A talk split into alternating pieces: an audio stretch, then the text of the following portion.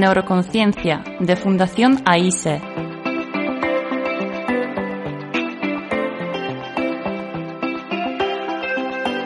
Con Juana Naya.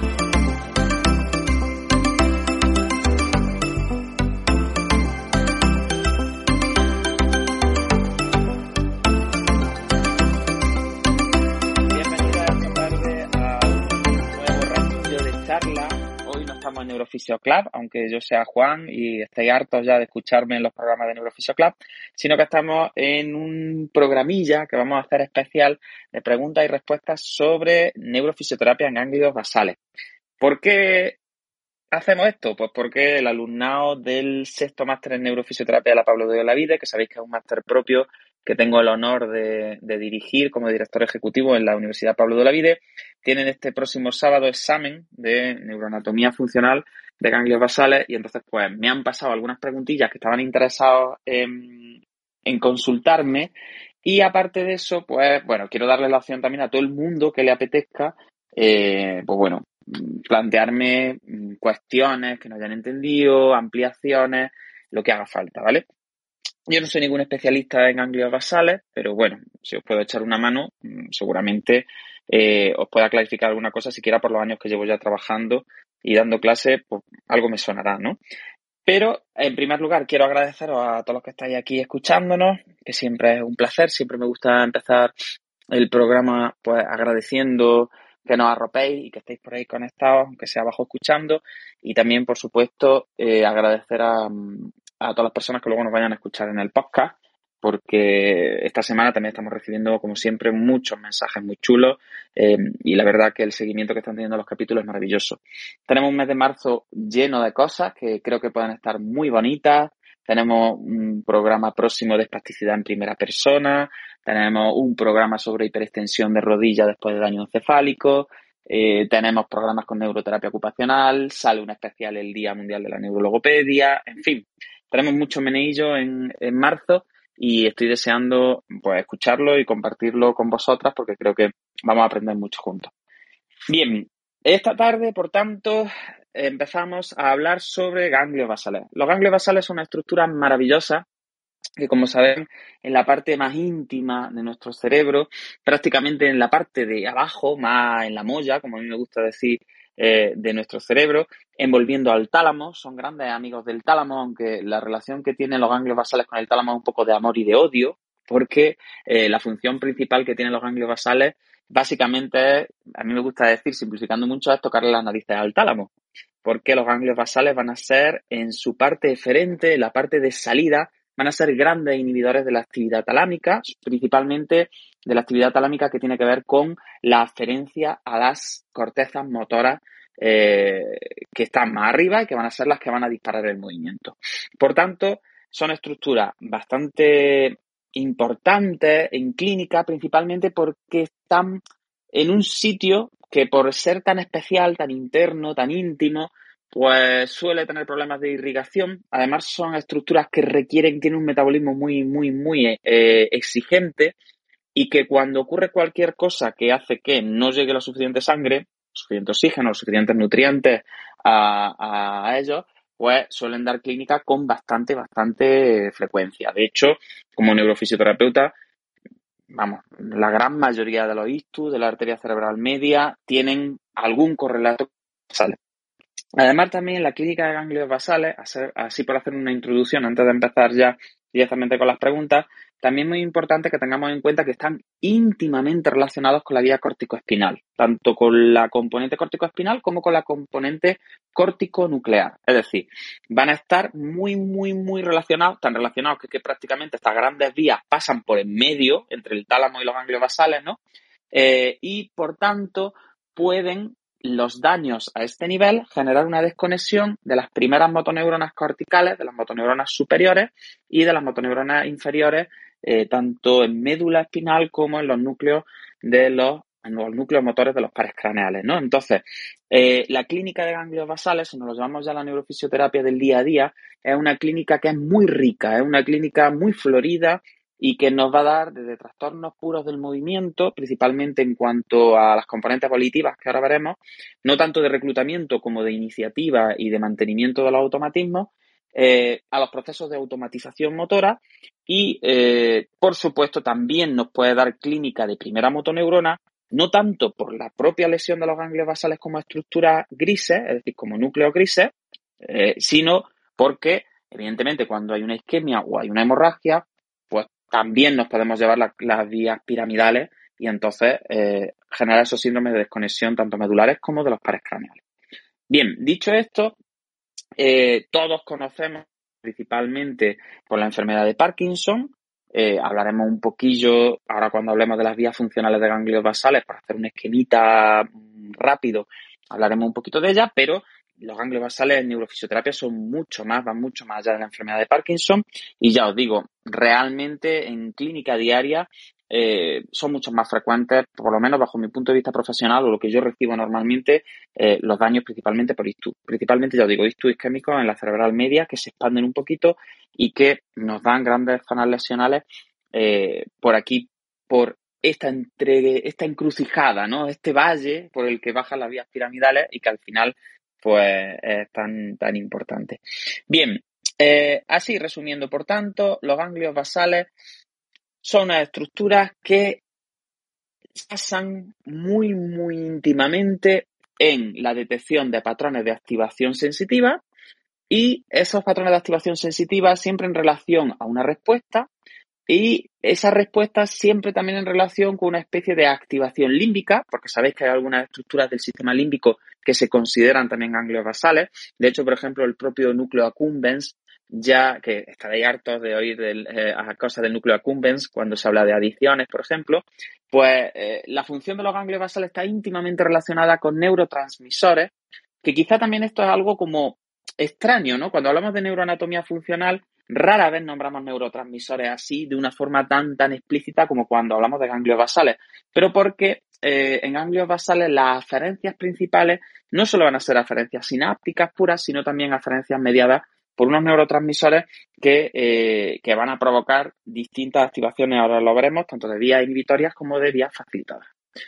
Pero, vuelvo a repetir, en el esquema general, para principiantes en ganglios basales, tendremos que los ganglios basales sirven para modular la activación talámica, es decir, son en su parte diferente grandes inhibidores talámicos y como sabéis que el tálamo proyecta principalmente en excitatorio hacia las cortezas, tan sensitivas como a las motoras, pero nosotros nos vamos a centrar hoy principalmente en las motoras, pues claro, si nosotros inhibimos al tálamo, cuando los ganglios basales están muy activos y generan mucha eferencia, por tanto, vamos a obtener una disminución de la activación de las cortezas motoras y eh, eso va a generar pues un fenotipo conductual del que hablaremos después, ¿no? Como unos signos clínicos clásicos de los que podemos hablar después. Y al contrario, es decir, cuando los ganglios basales sufren problemas en las vías eh, que eh, son facilitadoras del tálamo, porque no lo inhiben, pues lo mismo, obtenemos activaciones corticales que también se encuentran alteradas. Todo esto así dicho parece un poco lioso, pero ahora cuando lo vayamos desgranando un poco, veréis cómo eh, se entiende mucho mejor, por lo menos a básico. También parto de la idea que sepáis que ganglios basales son unos grandes desconocidos en neuro. Sabemos muy poquito sobre la función de, estas estructuras, tenemos modelos de funcionamiento, tenemos varias vías funcionales creadas, pero que sepáis que esto va a cambiar muchísimo en los próximos años conforme vamos avanzando en, en el estudio de las vías internas de los ganglios basales y bueno, por deciros, antiguamente se decía que los ganglios basales prácticamente se dedicaban a pulir el movimiento que bajaba por las vías piramidales, ¿no? Que eran como una especie de lija que le quitaba las imperfecciones a, lo que pasaba hacia abajo desde las cortezas motoras y hoy sabemos que están implicados ya no solo en procesos puramente motores, sino también en procesos emocionales, en procesos cognitivos, de lenguaje, es decir, hay un montón de funciones en ganglios basales. Por tanto, digo que tampoco los toméis como los ganglios basales son esto y se dedican a esto y estamos seguros de esto. No, esto es un aprendizaje continuo en el que vamos viendo cosas en clínica, las vamos relacionando con la investigación, las vamos relacionando con lo que sabemos de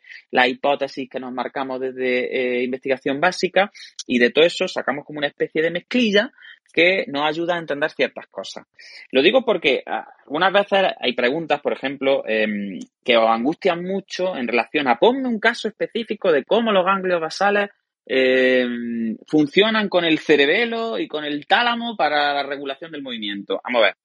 Eso sería como pedirme que explicara eh, el funcionamiento de un ordenador en términos de que os contara unos y ceros y, ni aún así, porque ni siquiera el procesamiento es similar y equiparable, ¿no? Porque el tipo de procesamiento que tiene esta estructura no es un procesamiento digital, va mucho más allá de los unos y los ceros, ¿no? Entonces, no quiero que os agobiéis en términos de si yo veo una hipocinesia, siempre, siempre, siempre va a ser por un déficit en la activación de la vía directa. Si veo una distonía, siempre, siempre, siempre va a ser por una eh, un problema principalmente en las zonas eferentes de ganglios basales. No, no quiero que entréis en eso porque al final yo siempre eh, me acuerdo cuando, y lo cuento siempre porque a mí me dio mucha tranquilidad, ¿no? un año que estaba en, una de las reuniones de la Sociedad Española de Neurología, en la reunión del comité ad hoc de la experiencia, recuerdo que puse una neuroimagen, no sé exactamente, no recuerdo bien si era una reso o, el tipo de, eh, de imagen que era, me imagino que sería una reso, eh, y ponían allí una lesión, ¿no? Y, y uno de los neurólogos más mayores que había eh, pues le preguntaba a, los más jóvenes y decía, bueno, viendo esta neuroimagen, que al final era una lesión pura y dura en la zona de ganglios basales, eh, una lesión isquémica, mm, ¿qué diría usted que puede tener el paciente? Y ponían, A, distonía, B, eh, problemas de reclutamiento, C, eh, hipocinesia, D, no sé qué, C, y una era toda o ninguna. Y entonces decía, pues fijaros, la respuesta correcta es precisamente todas ya os digo, es tan compleja que hasta que no veas al paciente delante, no puedes hacer hipótesis sobre lo que está ocurriendo. Entonces, nos vamos a centrar en signos y nos vamos a centrar principalmente en la clínica, ¿vale? Eh, y sin recetas cerradas ni obsesiones porque nadie que os diga, no, mira, es que el estriado se va a ocupar específica, las lesiones del estriado van a dar muchos trastornos del movimiento porque se ocupa específicamente de no sé qué. Sí, eso es cierto y a lo mejor lo vais a leer en algunos sitios, pero luego en la clínica diaria no vais a ver este tipo de diferencias tan marcadas, salvo que nos encontremos frente a algunas enfermedades, que son enfermedades raras de hecho, que sí afectan específicamente alguna de las vías, o como ocurre en la enfermedad de Alzheimer, que tengamos ya unos modelos neurofisiopatológicos más o menos bien formados. Entonces, lo primero, agobio, fuera, ¿vale? Vamos a, charlar sobre lo que tenemos más o menos claro de ganglios basales y nos vamos a dejar un poquillo esos miedos y esas necesidades como de, de, tenerlo todo clarísimo. Nunca se os va a preguntar en un examen ese tipo de historia, ¿no? Ese tipo de cosas tan, tan puntillosas de, eh, de relacionar un signo siempre única y exclusivamente con la lesión de una parte, porque eso luego en clínica real eh, no es real, ¿vale? Nunca mejor dicho. Bien, pues vamos a empezar, si os parece, con las preguntas que tengo. ¿Cortar algo? Si tenéis algunas ganas de charlar o de plantearme alguna cuestión. Y si no, pues voy abriendo las preguntillas. Bien, seguimos. Vale, preguntas que tengo que eh, a alguien le cuesta ver la globalidad del proceso. Y quería un ejemplo un poco con un movimiento específico de que se manda el movimiento volitivo, es decir, de que se activan las cortezas y cómo lo que va a salir el cerebelo, con sus relaciones con tálamo, lo van gestionando. Bien, mira, aquí yo lo que quiero, más hay modelos específicos, que esto no funciona así, eh, esencia de la función de estas estructuras. Bien, al final, vosotros sabéis por dinámica de sistemas que el sistema nervioso tiene una característica que es la redundancia. Es decir, tenemos un montón de estructuras que están deseando meterle mano a las motoneuronas. ¿Por qué? Porque partimos del principio sistémico de que en el momento actual las únicas células ejecutoras, verdaderamente ejecutoras del sistema nervioso son las motoneuronas. Sea para el movimiento o sea para el lenguaje, hoy en día son las motoneuronas las únicas que pueden activar respuestas que son funcionales. Por tanto, nuestro sistema nervioso está obsesionado, obsesionado verdaderamente en mandar sobre las motoneuronas. Pero ¿qué pasa? Que las motoneuronas, desde el punto de vista del número de neuronas que se dice que tenemos, son muy poquitas en las que tenemos. La mayor parte de las neuronas que tenemos son neuronas de integración, no son neuronas que están conectadas directamente a los músculos. Y eso supone un problema. Es decir, nuestras motoneuronas tienen interesa a nosotros de una neurona principalmente que genere contracciones musculares, porque sabéis que el movimiento eh, es la esencia, es el inicio del sistema nervioso.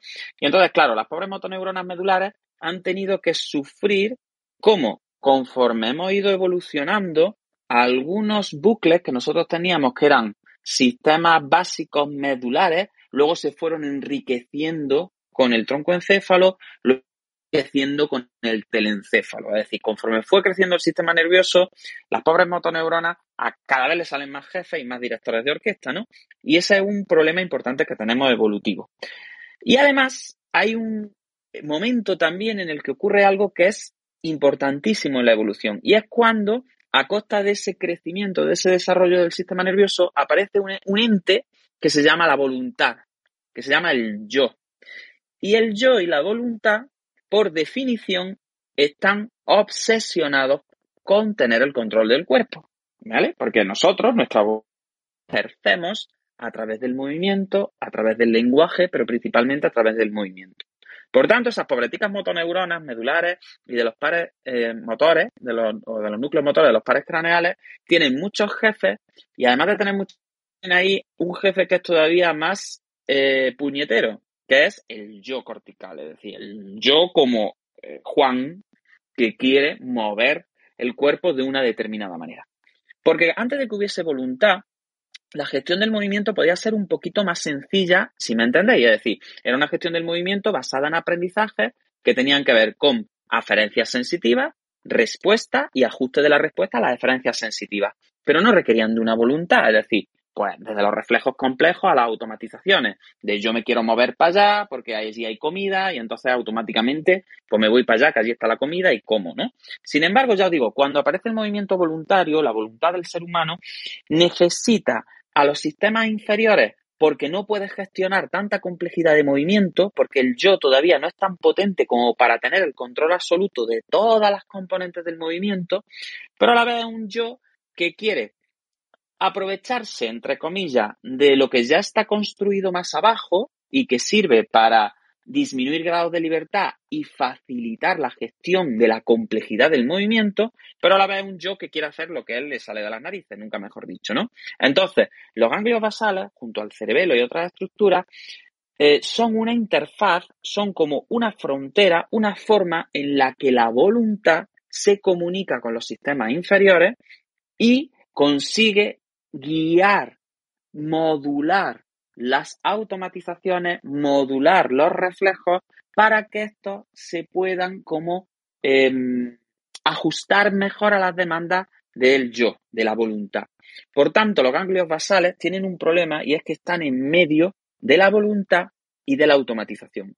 Están en medio de un movimiento, un tono que se regula de forma automática a partir de la aferencia y del aprendizaje, de la repetición del resultado y de premiar el resultado de una forma límbica.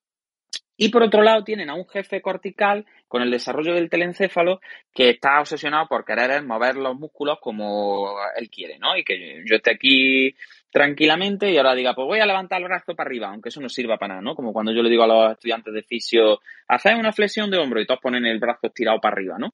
Entonces, aunque eso sea absurdo, pues bueno, como nuestros músculos están por desgracia, sometido a nuestra voluntad, o por suerte, ¿no?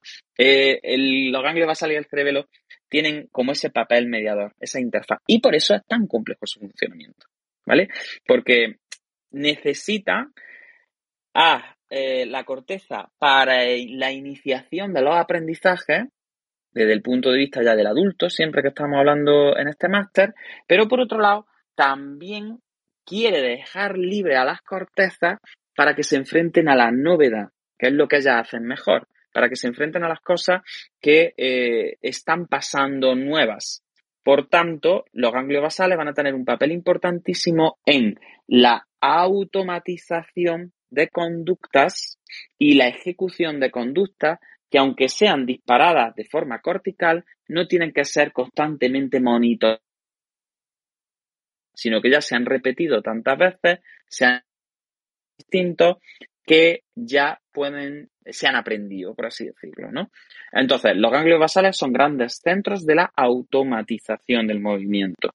Y cuando hay una alteración congénita en ganglios basales, lo que nos vamos a encontrar es que eh, esa automatización que nosotros vamos aprendiendo a movernos sin necesidad de estar pensando constantemente en lo que hacemos, se ve muy alterada. Y en el adulto, cuando se produce la lesión en ganglios basales, ahora vamos a ver una serie de clínicas, de signos clínicos que eh, nos van a dar pistas y que eh, también están relacionados con esta automatización, ¿vale? Por tanto, como esencia, los ganglios basales están ahí peleándose con el movimiento voluntario, que es un mandón, que quiere tener el control absoluto de las cosas, y por otro lado, con los sistemas subcorticales, con las eferencias motoras más automatizadas, y tiene que generar como eso, como esa capacidad de iniciar automatizaciones, monitorizar las automatizaciones, finalizar las automatizaciones, pero siempre teniendo en cuenta que aunque yo inicie, cambie o finalice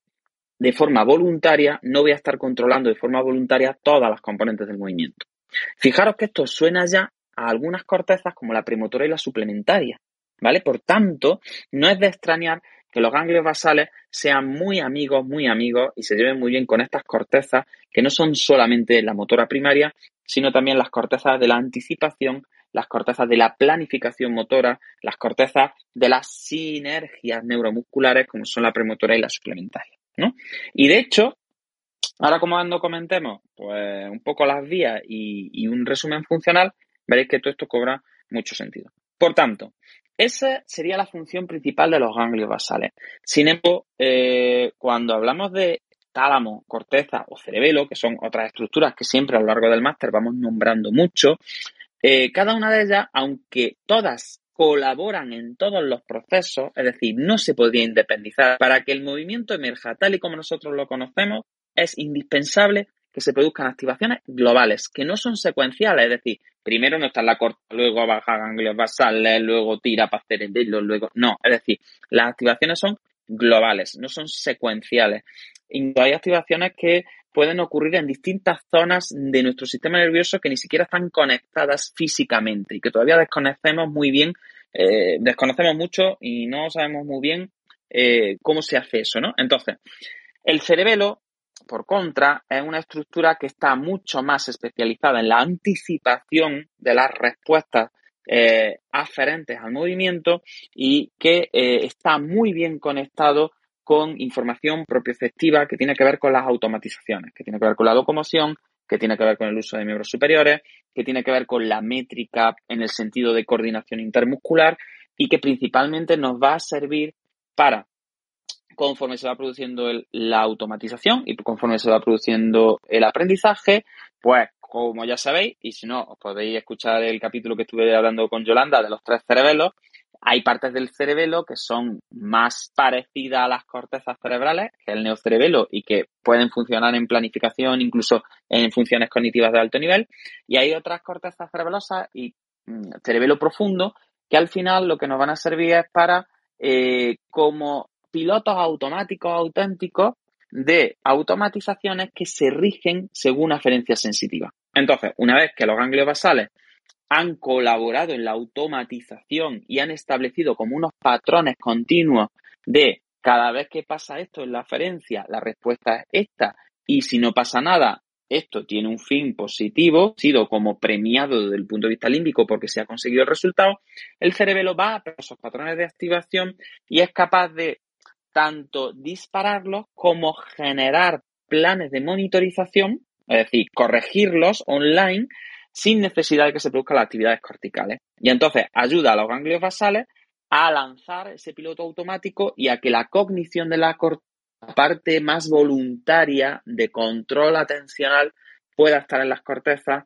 y no en cómo se está desarrollando el, el movimiento. Por tanto, la esencia de la corteza es la detección de la novedad, es la monitorización atencional que el yo tome control tanto de lo que está pasando como de la respuesta que se está produciendo, pero eso es muy costoso energéticamente y eso no genera movimientos rápidos, movimientos fluidos, eso requiere una gran cantidad de energía en ese control volitivo y genera movimientos que son muy precisos, pero que son muy dependientes de información visual, muy dependientes de propiocepción consciente y que por tanto es especialmente útil cuando hay novedad, cuando aparecen cosas a las cuales no me he enfrentado, en las fases iniciales del aprendizaje, cuando yo tengo que monitorizar algo que no conozco porque no lo he visto, no lo he experimentado, no sé anticiparme a lo que va a pasar y entonces tengo que tener como toda la voluntad, toda la energía, toda la activación puesta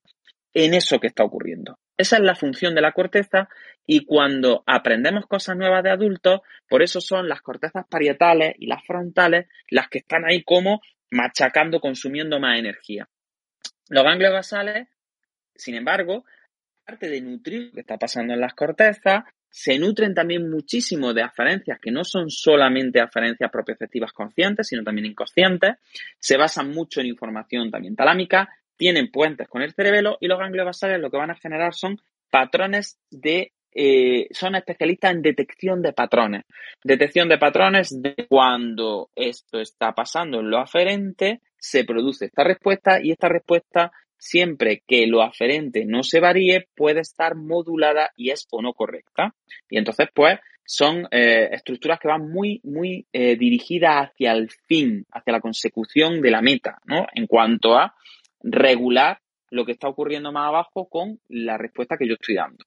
Una vez que se produce esa detección de patrones, poco a poco las activaciones tanto de ganglios basales como luego ya de cerebelo van aumentando y las cortezas, por tanto, se van dejando libres para no tener que estar pendientes de todas las componentes que se producen del movimiento más abajo, sino que al final la corteza se queda para la novedad, para la exploración, para el aprendizaje de cosas nuevas, los ganglios basales, por tanto, se quedan para ser disparados desde la voluntad y generar esas automatizaciones y también para colaborar en el desarrollo de las automatizaciones y el cerebelo se queda por tanto la parte motora del cerebelo para convertirse en ese en esa especie de piloto automático de centro de la automatización que eh, va a coordinar tanto distintas partes del cuerpo como distintos músculos entre sí y que por tanto va a ser especialista ya en decir, bueno, yo esto ya lo he aprendido y por tanto me puedo anticipar a lo que va a pasar y cuando no pasa lo que tiene que pasar, puedo poner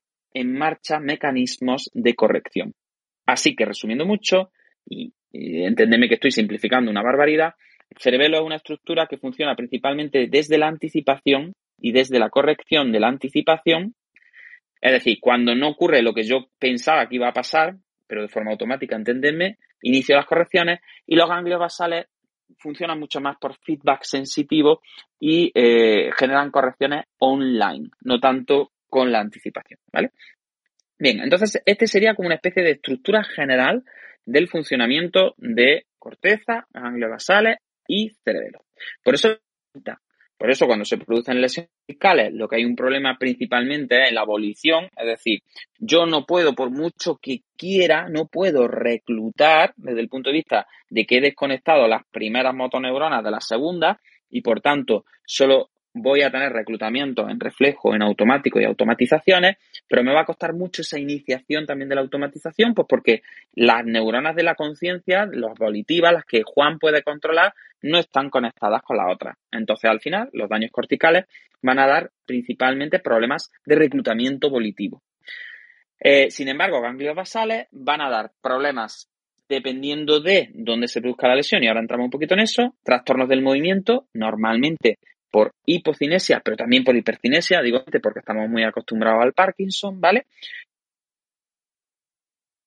El tono se van a producir principalmente pues por esa desconexión de las, esa diasquisis que decíamos en los capítulos de, neuroplasticidad Manuel y yo, que se produce porque a las primeras motoneuronas de abajo se eh, eh, reaccionan en las vías extrapiramidales, principalmente retículo espinal, pero también vestíbulo espinal y, por supuesto, en la propia médula espinal, que lo que van a hacer es, pues, generar unas alteraciones del tono muy exageradas que pueden ser de distintos tipos. Alteraciones del tono que tienen que ver más con la falta de aferenciación y por tanto una falta de regulación de la aferencia. No se sabe muy bien cuánto tono le tengo que meter ni previo ni durante el movimiento volitivo y eso por ejemplo sería una distonía y también pues las típicas eh, espasticidad que es velocidad dependiente y todo lo demás por, daño en la, en la estructura putamen por ejemplo que em, que bueno, que estamos todos más que eh, familiarizados con verla en clínica, ¿no? Entonces,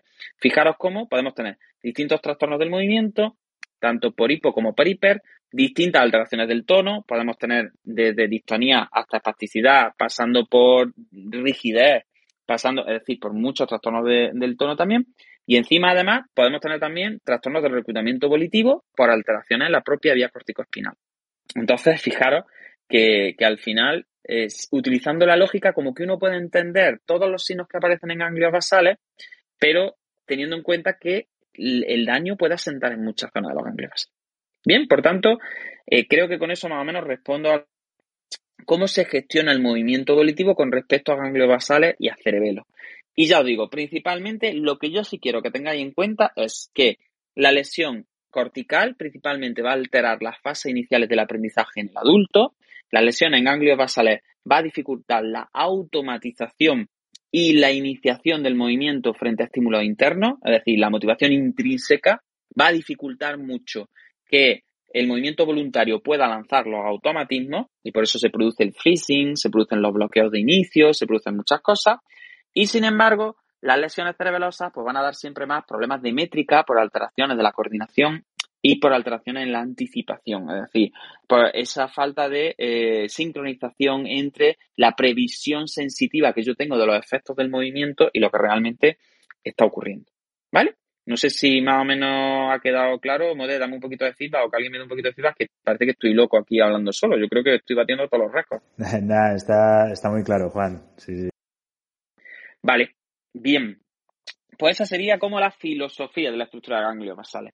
Eh, por eso siempre, desde el primer día de máster, os tenemos claro que cuando el adulto aprende una cosa nueva, primero las activaciones son frontoparietales, luego se van distribuyendo hacia abajo, hacia atrás y hacia adentro más a ganglios basales, primero las zonas de basales, luego ya posteriormente eh, ya nos vamos a cerebelo, ¿vale? Pero quiero que el cerebelo siempre tengáis en cuenta y os veáis o escuchéis los tres cerebelos, que es un capítulo maravilloso con Yolanda, porque el cerebelo siempre se piensa desde el punto de vista solamente motor y ya os digo que el cerebelo, hay partes del cerebelo y lesiones cerebelosas que generan una clínica más parecida a una clínica cortical que a una clínica de ganglios basales, ¿vale? Por eso las alteraciones cerebelosas no tienen tanto problemas de tono y casi siempre van a ser problemas más de tipo mm, más alteraciones del movimiento, ya os digo, en el componente predictivo y en el ajuste eh, que tiene que ver con el muscular. ¿Vale? Bien, pues vamos a por otra preguntilla.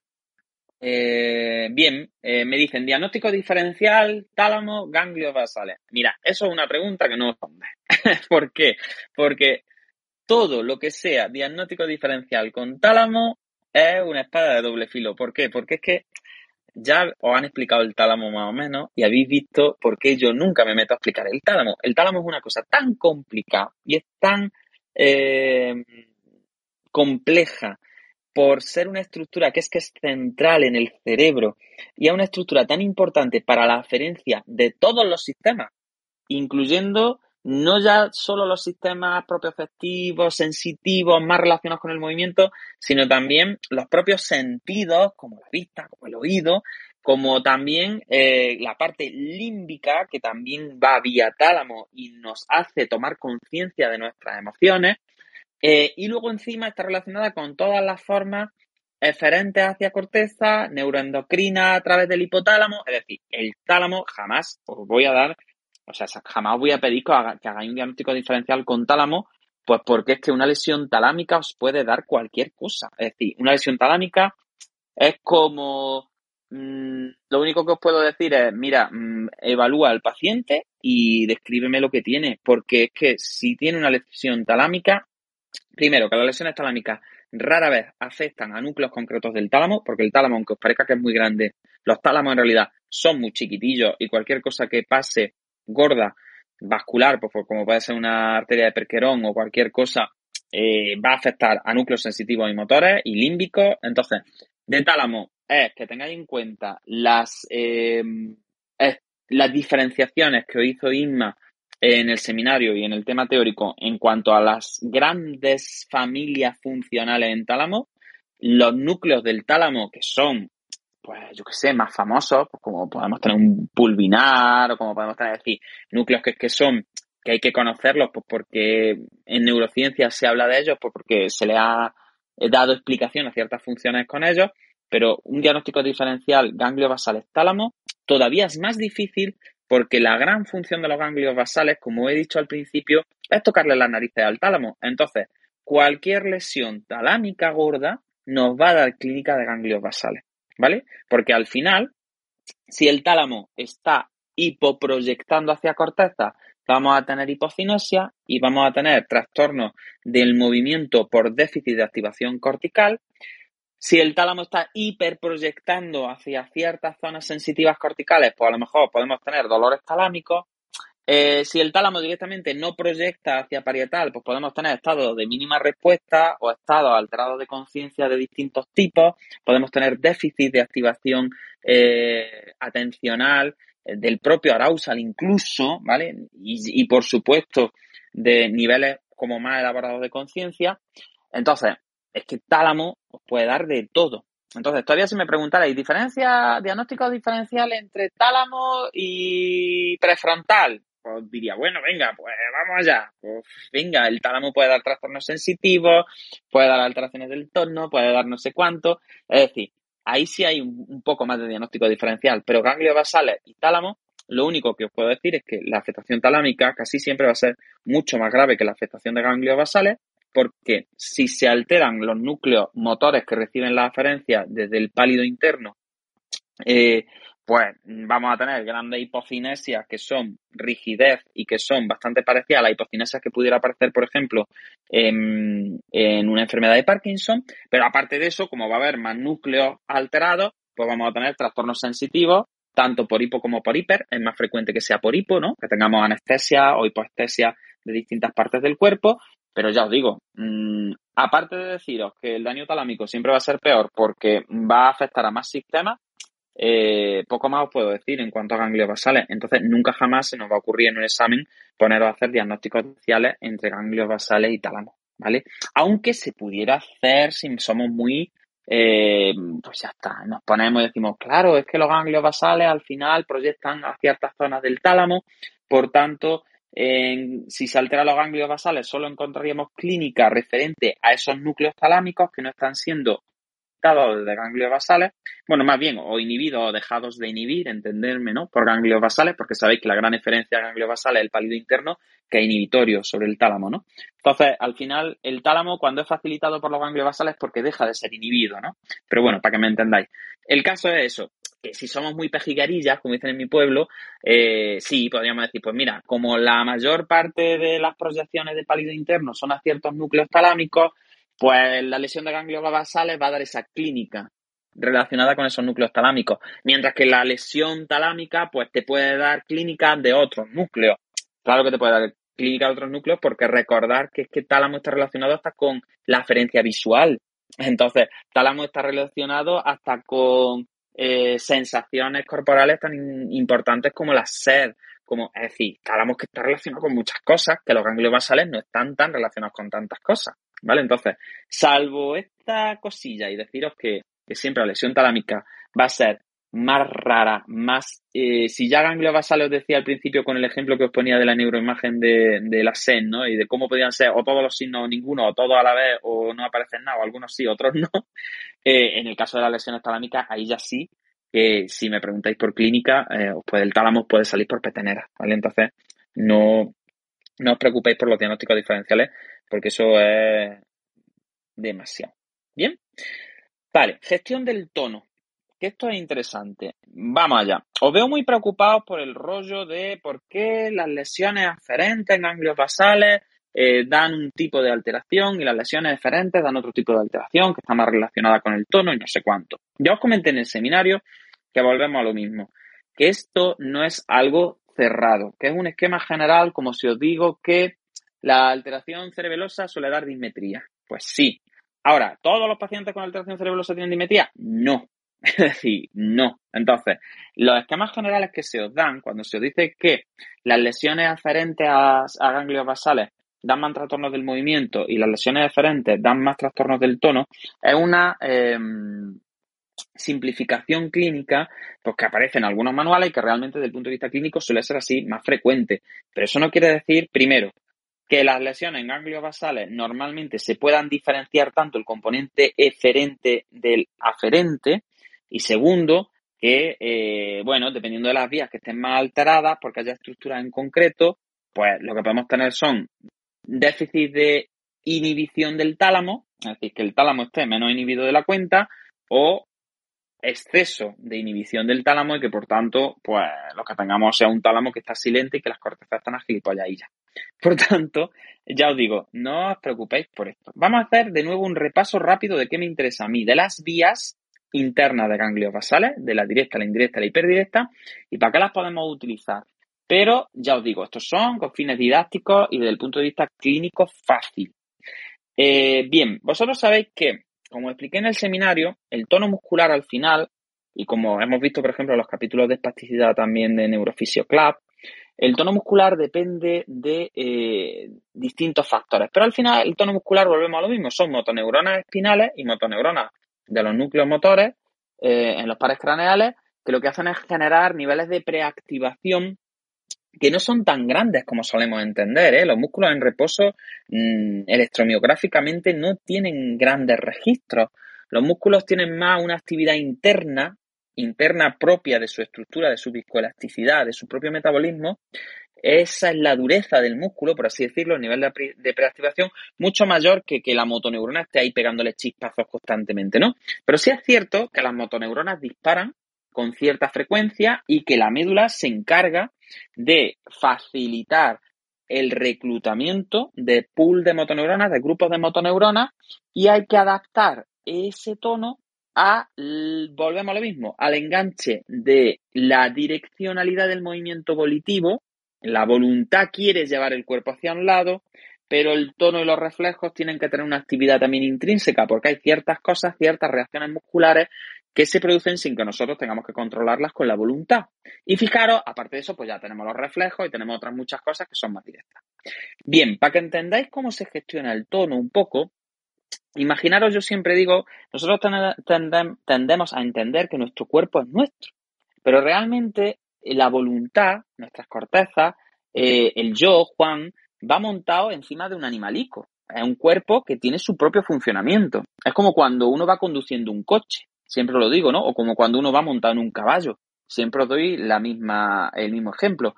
Cuando uno va montado en un caballo o va conduciendo el coche, uno no va controlando los procesos intrínsecos del coche ni del caballo. Es decir, el caballo tiene su propio funcionamiento y tú lo que haces es dirigir al caballo o dirigir al coche. Tú le pisas el acelerador, le gira, es decir, tenemos como voluntad para cambiar ciertas componentes, pero yo no estoy moviendo ahí los pistones o como se llame del coche, ¿no? Es, el coche tiene su ralentí y tiene su propio movimiento. Bien, por tanto, la médula es la encargada de gestionar ese ralentí, es decir, como esas activaciones que son necesarias para las reacciones posturales, para las reacciones de preactivación que tienen que ver con el movimiento, para que haya ciertos grupos musculares que estén con mayor tendencia a la activación dependiendo de la postura en la que me encuentro, si estoy sentado o si estoy tumbado boca arriba o tumbado boca abajo. Entonces, la médula y el troncoencéfalo se ocupan de generar activaciones musculares que no son nada controladas, específicas, analíticas, son contracciones musculares que tienen que ver pues con cosas muy a lo bestia. Es decir, si yo voy a estar de pie, el 100% de las veces que estoy de pie en un mundo que tiene gravedad y con una estructura bípeda como la que yo tengo, pues hay ciertos grupos musculares que siempre, siempre, siempre el 100% de las veces van a tener que estar más activos. Pues bien, la médula y el encéfalo se ocupan de ese tipo de preactivaciones, de decir, vamos a ver, eh, todo lo que me pinche en el pie requiere que yo retire el pie. Por tanto, la médula sola ya puede generar ese tipo de activaciones. Porque ¿para qué le voy a preguntar a la voluntad si retiro el pie cuando me he pinchado y el 100% de las veces que me pincho va a ser necesario retirar el pie? ¿Me entendéis? Entonces, eh, la gestión del tono de la médula es una gestión, primero, que tiene que ver mucho con lo sensitivo, para las reacciones y los reflejos de los que estamos hablando. Y segundo, la médula siempre va a tender a aumentar el tono porque si tengo motoneuronas y tengo capacidad de generar contracción, lo que me va a interesar siempre es generar grandes contracciones. ¿Que van a ser contracciones muy en masa, muy desinergistas, muy poco específicas? Efectivamente, pero eso es preferible a no tener ninguna capacidad de contracción porque no tener capacidad de contracción en un mundo con gravedad como el que nosotros vivimos significa no poder desplazarse de ninguna manera. Sin embargo, si yo tengo tono, es decir, si hay una contracción muscular, por lo menos el acortamiento de ciertos músculos, de ciertas cadenas, por lo menos eh, puede empujar al suelo o puede generar reacciones por rozamiento con la superficie o puede hacer algo. Pero la inactivación muscular es lo último que quiere una motoneurona. Y de hecho, los grandes signos de segunda motoneurona, la flacidez gorda, el déficit absoluto de reclutamiento en todas las modalidades, solo se produce cuando se desconecta la segunda motoneurona de la placa motora, cuando se mata la placa motora o el músculo o cuando se mata la propia motoneurona. Fijaros, es como, como, como lo último que desea una motoneurona. Por tanto, la médula y el tronco encéfalo se van a ocupar de estas grandes activaciones. En el caso de los ganglios basales, los ganglios basales son más moduladores en relación a la voluntad. Y ocurre también con el cerebelo. Es decir, los ganglios basales, como ya sí tienen información descendente de las cortezas y esa información descendente llega antes que a la médula, porque están más cerca, entre otras cosas, sí van a poder modular las reacciones antigravitatorias, van a poder decirle al tono postural, van a poder decirle a la médula, oye, el yo, que es muy pesado, las cortezas, van a intentar tomar el mando, el volante del movimiento. Van a intentar como mandar en este bichillo que es lo subcortical, la médula, nuestros músculos, etcétera. Venga, pues deja a la voluntad que tire de las reacciones hacia ese lado. Y por tanto, si la voluntad va a mover un brazo hacia arriba, es cuestión de los ganglios basales colaborar en la regulación que se hace de los reclutamientos inferiores del tono, pues para permitir que como están muy bien informadas de las premotoras y las suplementarias, permitir que los grupos musculares que van a ser necesarios para mantener el equilibrio, por ejemplo, cuando yo vaya a mover una mano por voluntad hacia adelante, como estoy haciendo ahora mismo aquí en mi habitación, como un tonto, que estará diciendo eh, mi ganglio basal, hay que ver la voluntad del tío este, lo, lo tonto que es, que a ver para qué está llevando un brazo para adelante y llevándose un brazo de palanca hacia adelante que la musculatura de la espalda lo tiene que estabilizar para que no se caiga de boca, cuando podía estarse quieto un rato. ¿Me entendéis? Entonces, los ganglios basales al final, como os comentaba antes, tienen que estar mediando a esas reacciones tónicas. ¿Para qué? Pues para que aumente o disminuya la sensibilidad al estiramiento y, por ejemplo, los reflejos gamma, que hablábamos, eh, gamma motrices en médula espinal. Tienen que estar también para adecuar las sensaciones propioceptivas con el aumento de tono de ciertos grupos musculares. Tienen que estar para facilitar las preactivaciones que vienen desde la premotora y desde la suplementaria informada mm, y que sabiendo que se van a mover ciertas partes del cuerpo a voluntad, las otras tienen que mm, como responder automáticamente a eso que viene por la vía corticoespinal, ¿vale? Entonces la regulación que hacen los ganglios basales del tono es muy, muy basada en esa conexión íntima entre la voluntad y lo automático. Por eso, cuando se lesionan los ganglios basales, aparecen las alteraciones del tono más bestias, porque hay una verdadera desconexión de muchas de las vías extrapiramidales que informan de lo que ocurre en los hemisferios cerebrales a la médula. Y la médula, la pobretica, pues la médula dice, como no tengo información tengo información sobre cuál fue la situación propioceptiva en la que se aprendió y se automatizó este movimiento, pues entonces normalmente lo que nos vamos a encontrar son activación que tienen que ver con reclutamiento en automático y en reflejo que están fuera de nuestro control volitivo y al estar fuera de nuestro control volitivo pues se basan mucho en la frecuencia propioceptiva en automático. Y entonces por eso tenemos esa hiperactivación, esa hiperrespuesta al estiramiento del uso neuromuscular y por eso tenemos las distonías en las que no hay una buena eh, coordinación entre la aferencia propioceptiva y el movimiento que se está ejecutando. Es decir, es como que hay una desconexión entre la información que necesita la médula para conectar el movimiento voluntario y que los automatismos inferiores eh, respondan a eso. Por tanto, resumiendo mucho, la está obsesionada en mantener tono y reclutamiento de sus motoneuronas para por lo menos poder ir contra gravedad y poder generar algún tipo de desplazamiento, el volitivo no quiere cualquier tipo de reclutamiento. El reclutamiento volitivo quiere contracciones específicas de partes específicas que están muy relacionadas con aferencias visuales específicas y que requieren de control atencional. Por tanto, hay como que amansar a la médula, amansar a la médula, pero no desconectar. Y en esta parte de aprovecho el tono de abajo, no lo desconecto, aprovecho las automatizaciones de abajo, no las desconecto, es decir, no mato al caballo en el que voy montado, pero a la vez tengo que guiarlo, pues ahí es donde están los, los pobres ganglios basales metidos en medio y por tanto eh, tenemos tanta clínica. ¿Vale? Así que eso es muy importante que lo, que lo entendáis, ¿vale? Porque al final los ganglios son clínica de tono tan variopinta y tan, tan compleja. Bien, ¿Cómo vamos, chicos? Mode, cuéntame algo, aunque sea Yolanda, Cedric, quien sea de abajo, mm, dame un poquito de feedback. Yo te, estoy viendo, yo te estoy viendo muy lanzado, por eso estoy ahí a la retaguardia, porque te veo...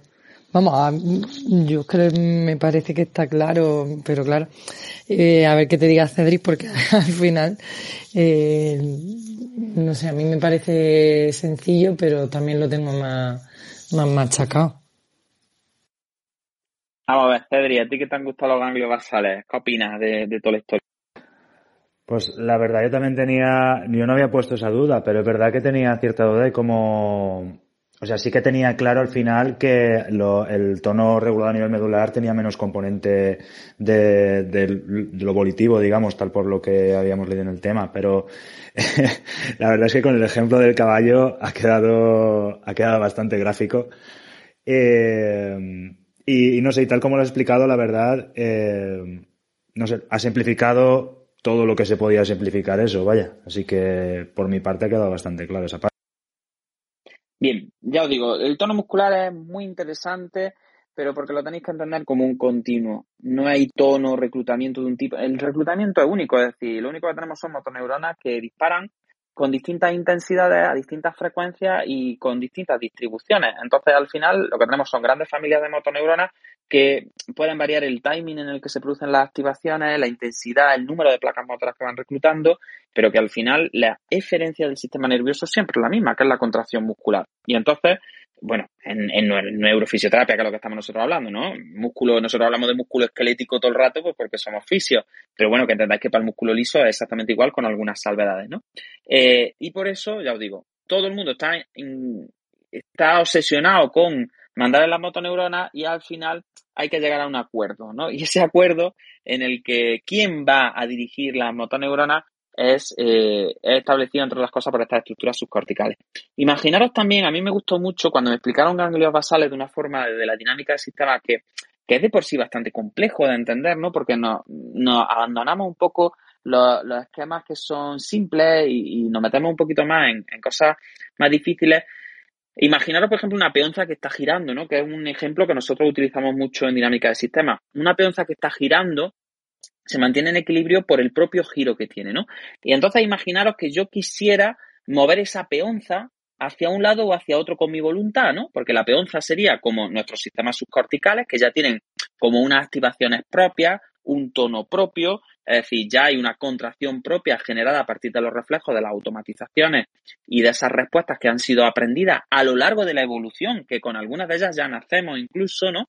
Eh, y yo quiero mover la peonza hacia un lado o hacia otro. Pues tendría que darle con el dedito, pero tendría que darle con el dedito despacio. Es decir, ¿por qué? Porque si le doy muy fuerte, altero el equilibrio de la peonza muy gordo y se me puede parar, ¿no? Pues entonces esto es un poco lo mismo. Es decir, yo tengo como a la médula espinal, al troncoencéfalo y a todos los sistemas subcorticales ya girando como giran la peonza y ahora tengo que conseguir que lleguen las cortezas con su voluntad, el Juan, que es un enterado que quiere guiar el movimiento y tiene que respetar la inercia que tienen las estructuras inferiores, pero a la vez desplazarla hacia donde Juan quiere moverla. Entonces, Juan ahora quiere estirar el codo.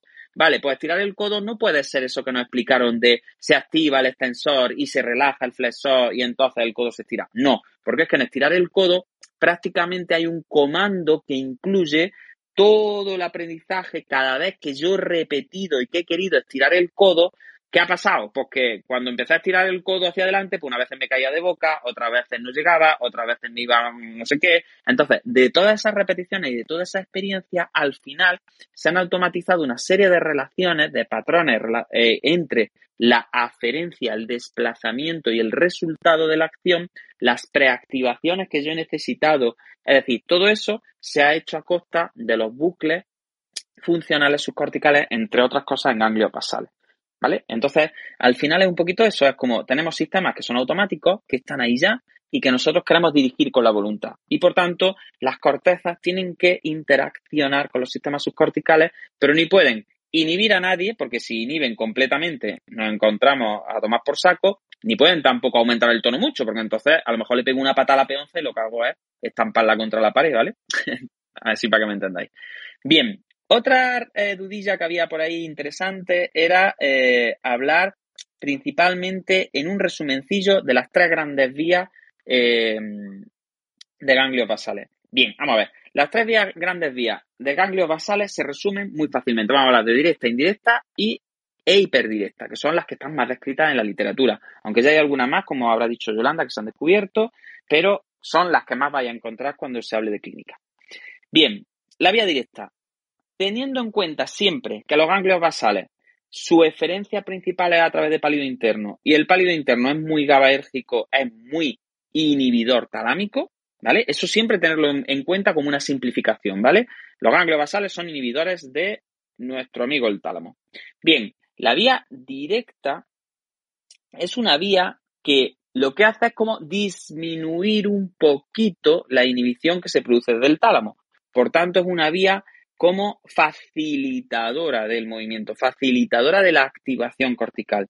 Pero es facilitadora de la activación cortical siempre desde como el atontamiento del pálido interno, que es el inhibidor, es decir, es como si yo al gran inhibidor pálido interno le toco las narices, lo que voy a conseguir es que el tálamo se inhiba menos y que por tanto las cortezas se activen un poquito más, ¿vale? Y por tanto, la vía directa es una vía que cuando se activa, como inhibe al inhibidor del tálamo, genera una facilitación cortical. Por tanto, una vía que está relacionada con el establecimiento de movimiento, con la iniciación del movimiento, está relacionada con que cuando llegan aferencia al estriado, que sabéis que son caudao principalmente y putamen, pues como que se genere un ON y ese ON sea facilitar que la aferencia sensitiva que está llegando por vía talámica genere activaciones corticales y que por tanto nos movamos, entre comillas, mucho más en relación al entorno y estemos como más despiertos y tengamos activaciones corticales. Estamos como si no hubiésemos tomado un café, para que me,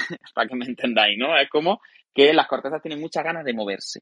Bien, esa sería la vía directa. La vía indirecta, por contra, es una vía que se ocupa principalmente de decir al inhibidor, no, no, tú ahí potenciate, tírale GABA al tálamo, porque la vía indirecta al final es una vía que lo que hace es eh, disminuir la activación talámica, es una vía, por tanto, como muy mm, referente de ganglios basales porque es muy activadora del pálido interno y entonces esa vía lo que va a hacer es decir al tálamo, no, no, tálamo, cierra las puertas, no dejes que suba aferencia activadora hacia las cortezas y por tanto produce una inhibición conductual y genera eh, ese eh, como estado en el que solo, solo se produzcan las automatizaciones y las cortezas estén dormidas. Por tanto, el movimiento volitivo, el movimiento que está disparado desde dentro, sufre como un retardo. ¿Por qué? Porque las cortezas están atontadas. Las cortezas están como si se hubiesen tomado tres tilas, porque el tálamo no las está activando. Bien, y luego tendríamos la vía hiperdirecta, que es el sumum. La vía hiperdirecta directamente se salta los ganglios basales prácticamente, ya ves tú, se va al subtalámico y el subtalámico, que es muy primo hermano y muy buen amigo del pálido interno, lo que hace es que genera una unas desactivaciones talámicas todavía más potentes. Bien, como os digo, fijaros, por eso digo siempre que los, eh, los ganglios basales, su función principal es tocarle las narices al tálamo. ¿Por qué? Porque de tres vías que he descrito tenemos dos vías inhibidoras y una vía que se dice que es facilitadora, pero que más facilitadora es que no inhibe, eh, más que facilitadora, ¿bien? Por tanto, ¿cuál es el esquema general que tenéis que seguir? Bien, tener en cuenta que cuando se lanza un comando motor desde las cortezas, ese comando motor reverbera en ganglios basales, ¿no? Forma como unas colaterales hacia ganglios basales. Por tanto, fijaros, cuando el yo, cuando Juan lanza un comando motor hacia abajo, primero, las cortezas suplementaria y premotora se activan antes que las cortezas motoras primarias. Fijaros, ya voy con adelanto.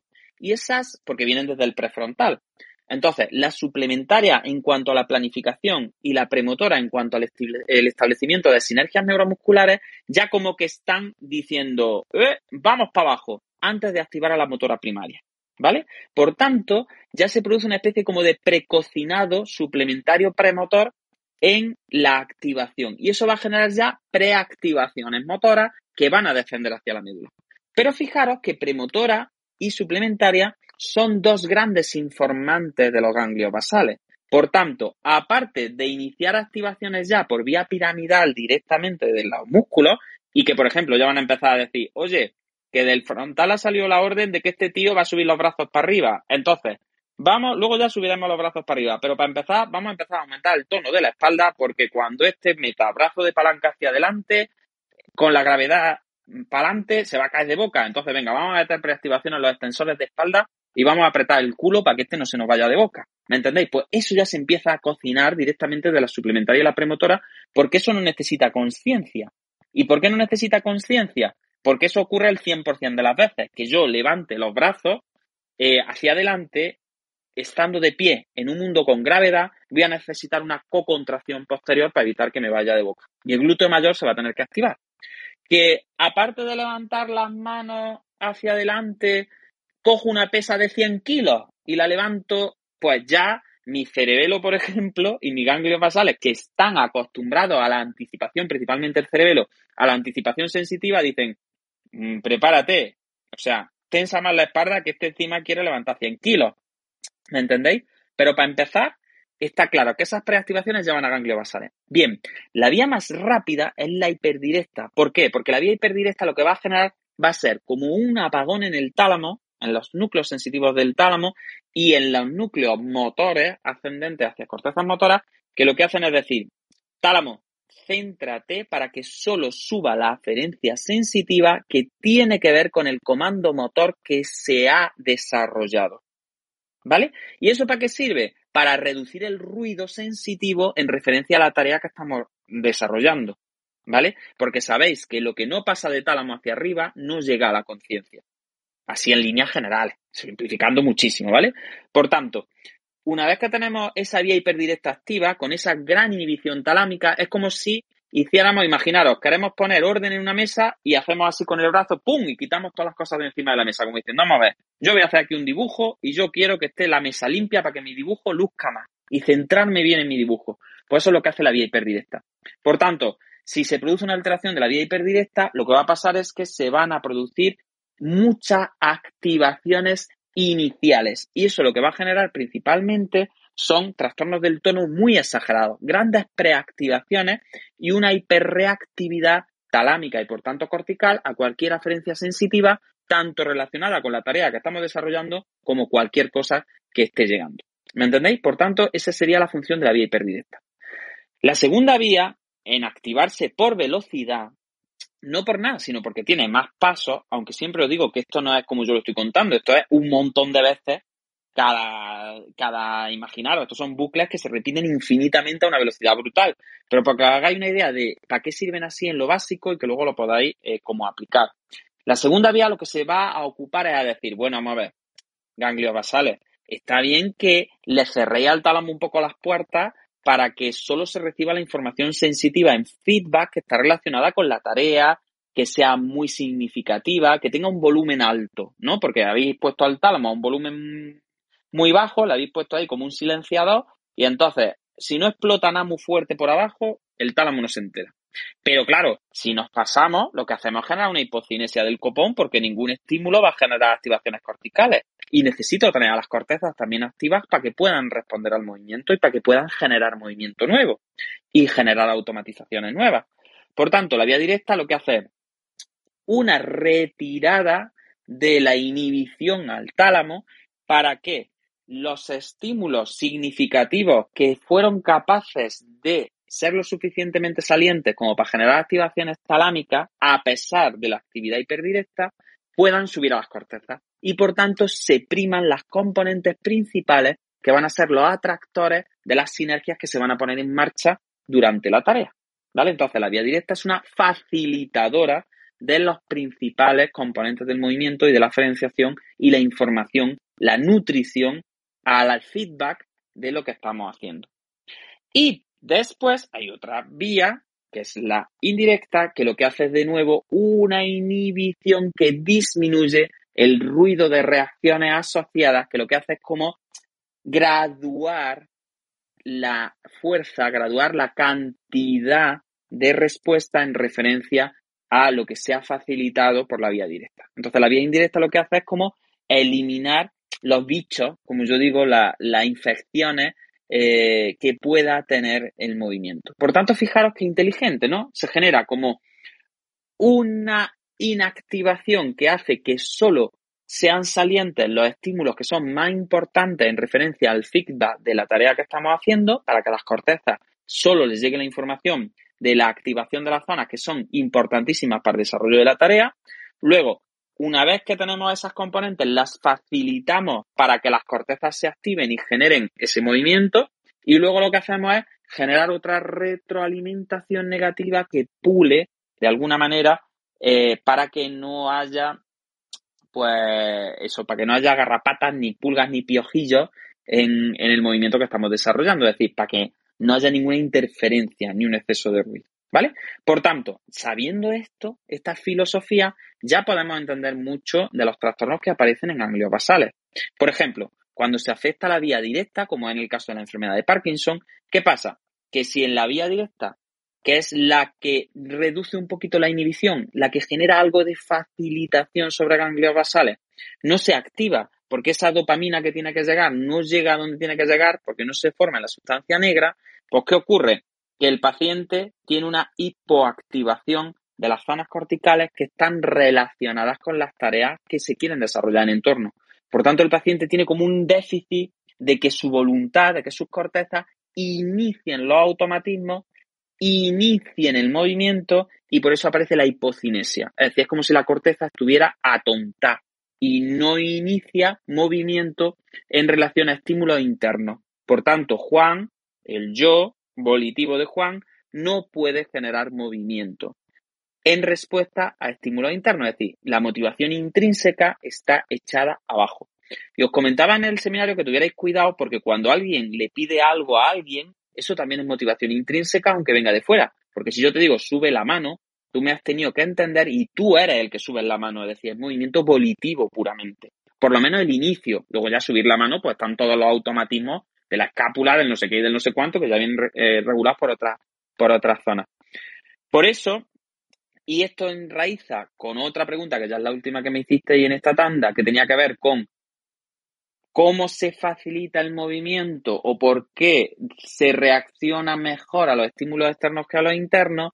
Por eso, como cerebelo funciona mejor desde premotora a estímulos que son ya automáticos porque fueron automatizados, eh, los estímulos que no pasan directamente por la abolición, sino que generan el movimiento desde fuera, como es lo que os decía de lanzar una pelota, de que vaya a atropellar un coche, de que alguien levante la mano y os vaya a dar como un guantazo. Es decir, esos movimientos que vienen generados desde fuera, que es la propia aferencia sensitiva la que genera el reclutamiento sin pasar por la voluntad, lo típico de primero reacciono y luego me doy cuenta de lo que estaba pasando, esos movimientos están más mediados por vías cerebelosas y están más mediados desde el automatizado y desde el propio reflejo, ¿no? Entonces, esos se ven menos alterados cuando se produce una inhibición de la vía directa. Es decir, cuando se produce la falta de activación del que deja de inhibir. Si somos así, eh, hablando científicamente, sino simplemente pues podéis decir que hay un problema de facilitación, ¿vale? Hay una inactivación. Y por eso estos pacientes van a tener ese problema para iniciar los automatismos de forma volitiva. Van a tener ese freezing, van a tener esas eh, faltas de em, iniciativa frente a estímulos internos. Iniciativa interna, vuelvo a repetir, a movimiento volitivo al final, ¿vale? Bien. Eh, y eso es un... Mira, Yolanda me pide paso. Pues venga, Yolanda, dale.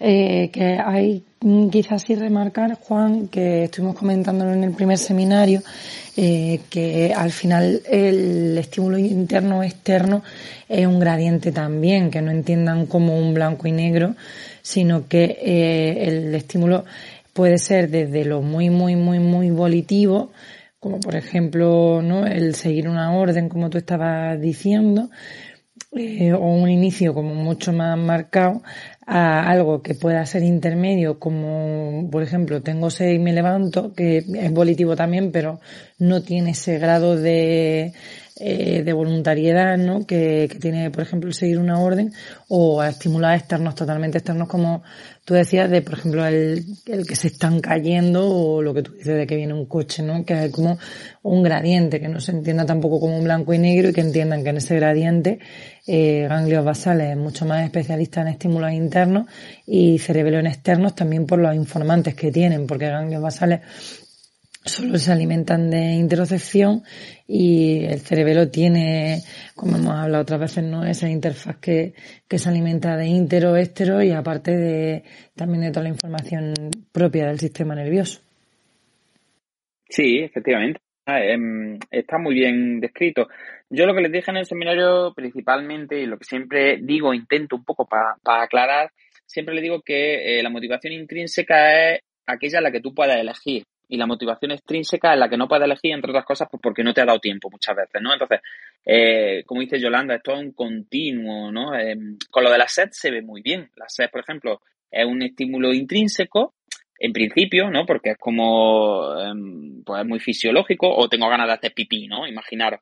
Pero claro, hay un momento en el que uno tiene sed y dice, ah, pues yo, mmm, pues me puedo esperar, porque tengo un poquito de sed, pero, eh, ¿entendéis? Se puede como racionalizar y es más voluntario. Sin embargo, si la sed aumenta o si no lo piensas directamente, pues el movimiento que te nace es, pues sin pensarlo, pues porque o tienes mucha sed o ni siquiera has pensado, tenías la botella de agua al lado, te ha dado sed y has bebido agua y es que si yo te preguntara luego, oye, ¿has bebido agua? Me diría, pues no lo sé, no sé, es que me ha la tengo la botella de agua aquí, pues posiblemente si me ha dado sed, habré bebido, ¿me entendéis? Entonces, lo que marca el intrínseco y el extrínseco, volvemos a lo mismo sobre como ocurre con la atención, ¿no? O con la memoria. No hay una memoria a corto plazo y una memoria a largo plazo, en plan con una frontera en medio, eh, o que es de un color, ¿no? Una raya de un color, sino que al final son todos procesos sistémicos, como muy bien ha dicho Yolanda. Entonces, es cierto que yo siempre digo lo mismo, digo, bueno, tú sabes que algo es intrínseco cuando tú has podido elegir o puedes elegir hacerlo o no hacerlo, o por lo menos podría explicitar tanto con la memoria como con el lenguaje, explicitar el proceso o que lo quieres hacer o no lo quieres hacer. Y extrínseco siempre es cuando la voluntad por lo que sea, o bien porque no tenía la saliencia suficiente también. A veces es verdad que es un poco como lo que he comentado del agua, ¿no? Eh, pues tenía una poquilla sed, tengo aquí el vaso de agua y he bebido y es como no tenía ni mucha sed, ni era un movimiento que, que, me tenía aquí a la cocina ni nada, sino que estaba aquí al lado, eso tiene tan poca saliencia que era un, que está guiado desde lo extrínseco, ¿no? Eh, como ocurre, por ejemplo, con las conductas de instrumentalización.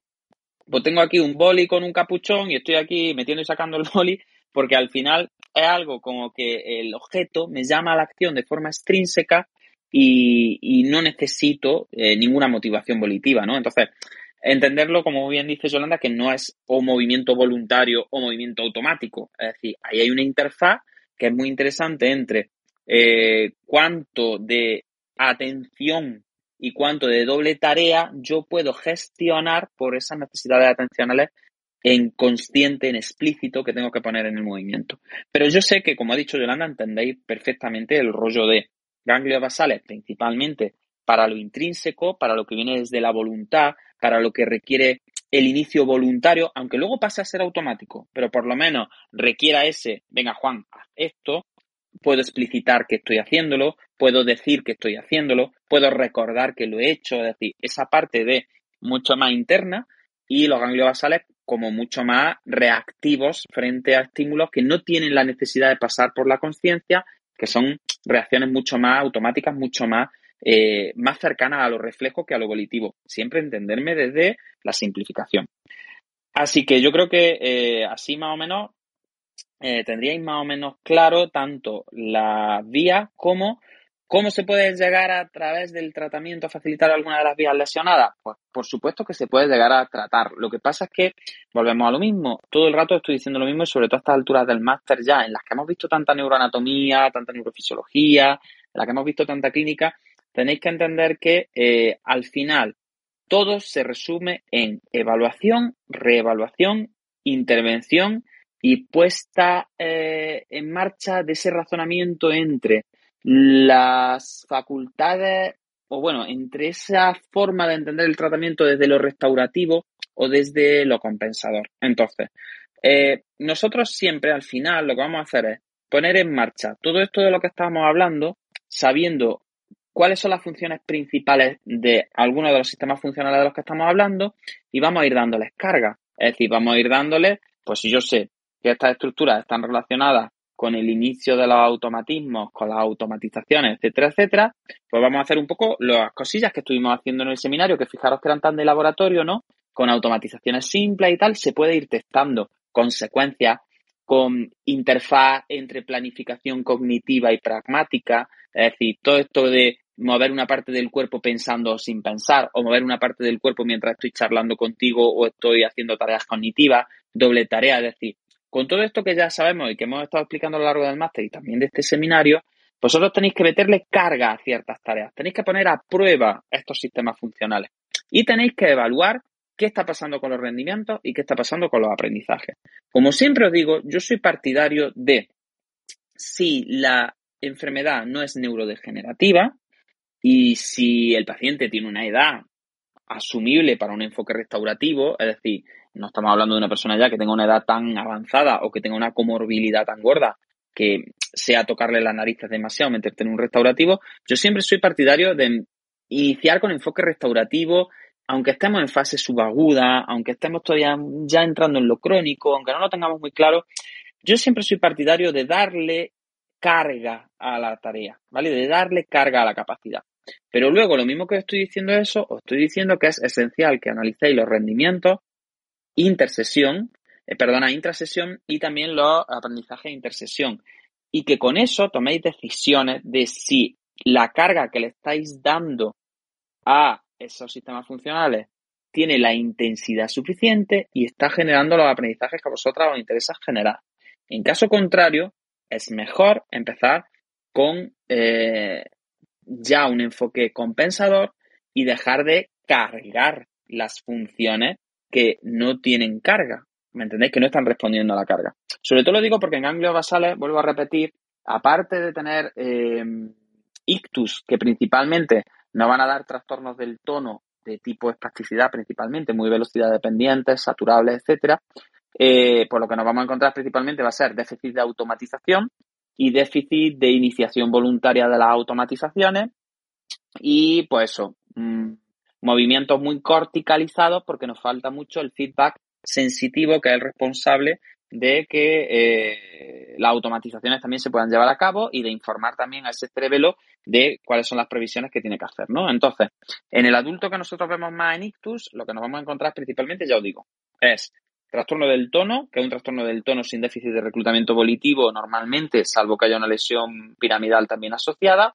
problemas en la automatización, problemas en el inicio de las automatizaciones y en esa interfaz automático eh, eh, volitiva y por tanto como un exceso atencional hacia los automatismos. Son personas que les cuesta mucho trabajo fiarse de sus automatizaciones y que están muy hipervigilantes y son grandes corticalizadores de lo que hacen, ¿no? Y son más lentos, tienen reacciones más pastosas, no tienen velocidad, todo este tipo de cosas son las que vemos en el adulto con adquirido en estas zonas. Pero claro, luego tenemos por otro lado las neurodegenerativas, como el caso de la enfermedad de Parkinson, en el cual pues siempre tenéis que empezar a trabajar desde un enfoque restaurador, pero siempre con la cosilla de, vale, le voy a meter carga como si estuviera en restaurativo, pero cuando vea que eh, los rendimientos ya se estabilizan, me meto a compensar. ¿Y cómo se compensa? Pues tenemos que eh, siempre eh, tirar de amiguitos nuestros y vías que son alternativas. Una compensación, que es la más frecuente, ya la he dicho, eh, que muchas veces, a ver, yo me meto mucho con, los, con la corticalización, pero es cierto que a veces cuando se producen lesiones en ganglios basales muy masivas, también algunas lesiones talámicas, eh, la velocidad, también en lesiones asonales difusas, ocurre, ¿no? Porque cuando hay lesiones asonales difusas muy gordas, hay un enlentecimiento general de la conducción y por tanto, como que las respuestas son más lentas los automatismos son más lentos también y el movimiento voluntario también es más lento porque es como que tenemos los cables pelados, para que me entendáis, ¿no? Los cables no están en buen estado. Entonces, en este tipo de lesiones, a veces no se llega a conseguir una velocidad suficiente para mantener el control postural, las preactivaciones. Y lo malo que tiene el control postural es que requiere un timing muy fino, una velocidad muy fina, ¿me entendéis? El, equilibrio no consiste tanto en fuerza, ni consiste tanto en tener grandes activaciones musculares, no, el equilibrio consiste en, pues como cuando utilizamos una estrategia de tobillo, ¿no? En eh, instrumentalizar la gravedad y con pequeñas contracciones en los sitios adecuados, mover los centros de masa y mantenerlos en unas proyecciones determinadas que hacen que podamos usar la propia energía que nos da la gravedad para mantener la postura. Entonces, el problema que tenemos con la postura, eh, que requiere como una sincronización, un timing muy fino, muy, muy delicado, muy rápido y muy concreto. Entonces, hay pacientes con lesiones en ganglios basales y lesiones de otros tipos que disminuyen también la velocidad de respuesta, en las que esto no se va a recuperar. Y llega un momento en la vida de todo terapeuta que tiene que decir, a ver, ya lo he intentado, estoy analizando rendimiento, estoy analizando aprendizaje y ahora este paciente lo único que puedo hacer para favorecer cierta independencia funcional, por ejemplo, en las transferencias, en el paso de cama-silla, es decir, en el vestido, es corticalizar y meter estrategias de compensación para ese problema de velocidad que tenemos. Y entonces a lo mejor hay que decirle al paciente, mira, es que tú para ponerte los pantalones tienes que estar sentado con respaldo, por narices, porque es que no te da la velocidad para eh, que los automatismos necesarios te puedan estabilizar. O hay que decirle al paciente, no, no, es que tú te tienes que poner los pantalones tumbados, porque es que mm, si no te vas a matar. ¿Me entendéis? O no, mira, es que tú para levantarte de la silla tienes que seguir esta secuencia y esa secuencia tiene que estar corticalizada. Esa secuencia es, pues primero echar el culillo para afuera, luego te apoyas los pies, asegúrate de que los pies no estén muy juntos ni muy separados, que estén, ¿me entendéis? Porque esa persona, por una lesión talámica brutal o por una lesión en ganglios basales o por un déficit de velocidad derivado de un déficit de conducción, eh, pues no tiene velocidad. ¿Me entendéis? Entonces, compensar, se puede compensar de cualquier forma, mediante la corticalización. Se puede compensar también tirando de estímulos extrínsecos, por supuesto. Por ejemplo, metiendo doble tarea. Pero ¿qué pasa? Que la doble tarea es una espada de doble filo. Si el paciente tiene capacidad restitutiva con la doble tarea vamos a conseguir que tire más de automatizaciones y que por tanto no requiera tanto del inicio voluntario y de la interfaz volitivo automática, que sabéis que es donde puede estar el problema en ganglios basales, y que tire sobre todo de automatizaciones cerebelosas y de feedback cerebeloso y de conducta guiada desde lo extrínseco, pero si no tiene capacidad de compensar y le metemos una doble tarea, lo que lo vamos a hacer es estar más pendiente de la tarea en lo atencional, de la tarea motora me refiero, entonces lo que vamos a hacer es bloquearlo más todavía. Entonces, fijaros, que lo digo, que no hay receta en neuro. lo que hay que hacer es plantear nuestra hipótesis, ponerla en práctica con nuestra hipótesis neurofisiológica y neuroanatómica en mente, pero que es que, aunque a nosotros nos parezca muy lógico, digamos, tiene una lesión en ganglios basales, eso lo que hace es que disminuya la interfaz volitiva automática y que se produzca un déficit en la motivación intrínseca y no sé qué, no sé cuánto. Entonces voy a tirar solo de doble tarea para que no me lleve la atención hacia el movimiento y que, y vosotros lo tenéis muy claro, Luego, la persona a la hora de ejecutar eso puede hacer lo que vosotros esperabais que iba a hacer o no, o puede hacer otra cosa que os interfiera más todavía en el movimiento. ¿Me entendéis? Entonces lo que tenéis que hacer es ponerlo en práctica. Por eso yo nunca os voy a poner un examen. Eh, siempre trabajar con doble tarea si hay una lesión en ganglios basales. Pues no, hay pacientes que les meten mucha doble tarea, mucha carga en doble tarea y se te bloquean absolutamente y hay otros pacientes que cuando le meten la doble tarea se dejan llevar desde lo extrínseco mejor y sacan mejor las automatizaciones de cerebelo y compensan desde el cerebelo. Hay pacientes que con un Parkinson, esto que se dice siempre de ponerle obstáculos, pues hay pacientes que van charlando contigo, ven el obstáculo con la visión periférica y automáticamente levantan la pierna porque la atención y lo volitivo están guiados hacia la conversación y hay otros pacientes que les ponen el obstáculo, fijan la atención en el obstáculo y se bloquean todavía más que si no hubiese obstáculo. ¿Vale? Entonces, no hay receta en neuro. Hay que primero tener una hipótesis con mucho conocimiento neuroanatómico, neurofisiológico, clínico y todo lo demás. Y luego poner en marcha esa hipótesis porque el paciente no es un robot que siempre vaya. O sea, el sistema nervioso es un sistema abierto. Por tanto, por mucho que conozcamos dónde tiene el paciente la lesión, por mucho que nosotros tengamos una hipótesis y todo lo demás, el paciente, la respuesta nunca nos vamos a poder anticipar a eso.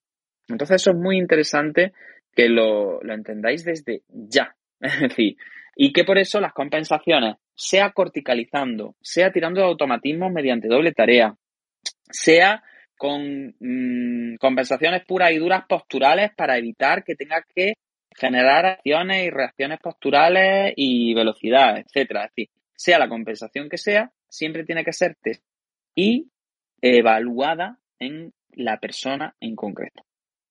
Bien, pues ya está. Yo creo que con esto termino las preguntitas mm, que tenía. No sé si hay alguna pregunta de subir, quiere echarme la bronca por ser un pesado. No sé si he liado más de lo que mm, yo pretendía. Eh, no sé si mis ejemplillos chocos. Mm, en fin. la cosa es que, que, por lo menos, pues bueno, hemos echado una orilla y media y hemos preparado algunas cosas que tienen que ver con el examen y espero que por lo menos hayáis quedado más tranquilas. Así que nada, Yolanda, Cedric que está ahí arriba, si queréis aportar algo, si alguien quiere levantar la mano y subir a darme una palmadita en la espalda o a decirme, mira Juan, retírate ya, pues también es de agradecer. Y ya está. No sé cómo estáis por ahí. Nada, pues en realidad solo darte las gracias otra vez. sí que al final caemos, es verdad, o sea, a mí también me pasa que caemos muchas veces en el estructuralismo, pero porque es verdad que es mucho más fácil de entender cuando todo te lo esquematizas y te lo estructuras de una forma en que cada cosa tiene su función y si esto se nos estropea, nos da esta clínica. Pero bueno, al final muchas veces acabamos resumiendo en que, en que no se puede, ni una misma lesión va a dar la misma clínica en todo el mundo y, que hay que entender todo de forma más sistémica, que es creo que lo que al final nos acaba costando un poquito a todos porque caemos siempre en la misma. Así que nada, siempre agradecerte estas sesiones, vaya. Ya está, al principio, Cedric, hay que ser estructuralista y todo lo hemos sido, no pasa nada. Es decir, en el proceso de aprendizaje es mucho más fácil primero aprenderse las funciones de los ganglios basales en plan con guiones, ¿no? como nos aprendimos las funciones del tono, nos aprendimos, pues yo qué sé, la lista de los rayas Godo o lo que sea, o la tabla periódica, pero luego la realidad clínica, cuando uno trabaja en clínica, es que, bueno, que la única realidad que tenemos es que ahí eh, ha habido, se ha roto un vaso o se ha taponado un vaso o hay una degeneración de una sustancia negra, pero que puede ir a distintas velocidades que puede afectar. Es decir, la progresión es distinta. Es decir, hay tantos factores y es tan la clínica que luego, si nosotros queremos tener impronta clínica, tenemos que manejar esa incertidumbre y divertirnos un poco, entenderme lo de divertirnos, pero por lo menos, eh, pues bueno, eh, también mostrar esa especie como de curiosidad y esa especie como de mm, extrañeza frente a decir, madre mía, pero si yo esto lo tenía muy claro y lo había estudiado muy bien y fíjate lo que me está haciendo el paciente. Lo cual no quiere decir que todo valga y que no haya que estudiar, ¿no? Porque también me podría decir, bueno, Juan, pues si todo depende del paciente y no sé cuánto, ¿para qué estudiamos tanto? No, porque os va siempre, pero si por lo menos tenéis la esencia de la estructura, tenéis la clínica que suelen dar, tenéis, por ejemplo, los principales atractores que están alterados cuando se produce la lesión, pues va a ser más difícil que os equivoquéis, que vaya a seguir equivocando como me equivoco yo y que al final esto es un proceso de, eh, como el propio proceso de automatización en los ganglios basales, de equivocarse, ver cuál ha sido, qué meta teníamos, ver cuál ha sido la, el resultado de, de nuestras activaciones y corregir en consonancia. Y a lo mejor algún día, pues, pues tenemos que utilizar las cosas, pero ese es el proceso de aprendizaje. Entonces, es normal. Al principio tenéis que aprenderos los ganglios basales como el Padre Nuestro, ya está. Pues son el estriado, no sé qué, no sé cuánto, el caudado, y venga, cabeza del caudado en las resos y te arriba y abajo. Pero luego ya en clínica tenéis que ir más a este tipo de esencia funcional, a sistemas que al final pues nos dan alteraciones en distintas partes del reclutamiento, pero que es todo un continuo, ¿vale? Y, y yo creo que eso es interesante. Así que ya está. Eh, de eso se trata, de estudiar mucho para seguir equivocándonos. Pero bueno, por lo menos tener la conciencia tranquila de que hemos estudiado. Muy bien. Yolanda, ¿estás por ahí y cierras tú o...? Sí, estoy, estoy. Eh, sí, a mí me gusta mucho el resumen que ha hecho Juan y, creo que como tú dices que has dejado bastante clara la, la esencia tanto de basales como de cerebelo, hay como sistemas eh, subcorticales y de cortezas también en todo el proceso del movimiento y un poco como ha hablado también de médula con el tono y demás. Y un poco lo que tú dices, que yo creo que eh, de primera sí que es necesario como poner un poco de orden y quizás por eso mm, es bueno esquematizar eh, funciones y tal, eh, pero luego al final pues cuando vamos a clínica te encuentras como que cada uno tiene, eh, cada paciente tiene daña esa esencia de la, de la que hablamos, pero eh, luego vira, ¿no? Y depende un poco de, de por dónde haya sentado la lesión y de cómo estaba funcionando también su sistema nervioso antes de la lesión, cuando, cuando hablamos de adultos. Pero yo creo que si entendéis un poco eh, la esencia de estas estructuras como hemos ido contando, pues tampoco sonarán raros luego, pues tanto los signos motores, que son los que más indagamos nosotros evidentemente, como también pues todos esos resquicios de eh, cosillas eh, cognitivas o emocionales y tal que, que bueno, que no somos especialistas ni somos los que debemos evaluarlas y tratarlas, pero que también nos pueden dar muchas veces las pistas. Y con el tratamiento, como has dicho, eh, yo creo que, que no hay mucho que añadir, que es verdad que va a depender mucho de, mm, de cuando falsemos nuestra hipótesis eh, de funcionamiento con el paciente y veamos pues qué vías de compensación al final pueden estar funcionando mejor y cuánto carga le podemos meter sin tirar abajo el funcionamiento del sistema porque la exigencia sea demasiada. Pero al final yo creo que eso va a depender mucho también de, pues de todo, ¿no? De, de cada, de cada paciente. Así que, no sé si despido yo, Juan, o quieres decir tú algo. Pues ya está, yo lo único que quiero decir es que muchas gracias de nuevo, que nos vemos este fin de semana haciendo férulas, que va a ser maravilloso, nos lo vamos a pasar muy bien. Mucha suerte en el examen, que intentaremos no ser demasiado duros en la corrección. Que siento mucho que hayáis apuntado un máster en el que hay que estudiar y que tiene exámenes, pero que bueno, que ya veis que, bueno, pues, al final todos los exámenes son una oportunidad maravillosa de eh, detectar fallos para poder corregirlos. Al final, fíjate, los exámenes también son como los ganglios basales. La vida es como los ganglios basales. Eh, así que ya está, nosotros tenemos vuestros ganglios basales o tenemos feedback sensitivo de, de vuestro estado de ignorancia y lloraremos todos juntos de lo poco que sabemos. Eh, y ya está, que muchas gracias, que estáis invitados a toda la actividad de la Fundación AISE, que os recuerdo que estamos en plena, yo es que mm, si no lo digo reviento, en plena campaña de captación de mecenas para la Fundación AISE, que si alguien de los que escucha el podcast o, que esté aquí o lo que sea, pues quiere colaborar, que solo tiene que mandar un correo a fundación.aise.coop o a mí por redes sociales o a quien sea diciendo, Juan, yo quiero ser mecenas de la fundación y nosotros estaremos encantados de facilitarle todos los datos pues para poder seguir haciendo cosillas como esta, ¿no? Así que nada, solo yo creo que mm, siempre digo que el movimiento acompañe, yo creo que tal y como están las cosas, mm, os voy a desear mucha paz, voy a parecer un poco cura, pero voy a decir que la paz esté con vosotros, de verdad, eh, que el mundo recupere la cordura y que ojalá que las discusiones más graves que haya en este mundo sean las discusiones en el mundo de la neurociencia y en el mundo de la ciencia y nos dejemos ya de pelearnos como trogloditas por ahí porque, porque creo que ya va tocando. Así que ojalá que, que ya os digo, que las únicas peleas que tengamos sean peleas Mm, de este tipo, de a ver a qué se dedican los ganglios basales, a qué se dedica el cerebelo y qué hacemos con los pacientes, porque eso sería una señal maravillosa de que el mundo está en paz y que nos dedicamos a las cosas verdaderamente importantes. Así que chicos, chicas, muchas gracias. Hasta siempre, nos vemos pronto. Adiós. Hasta luego. Adiós.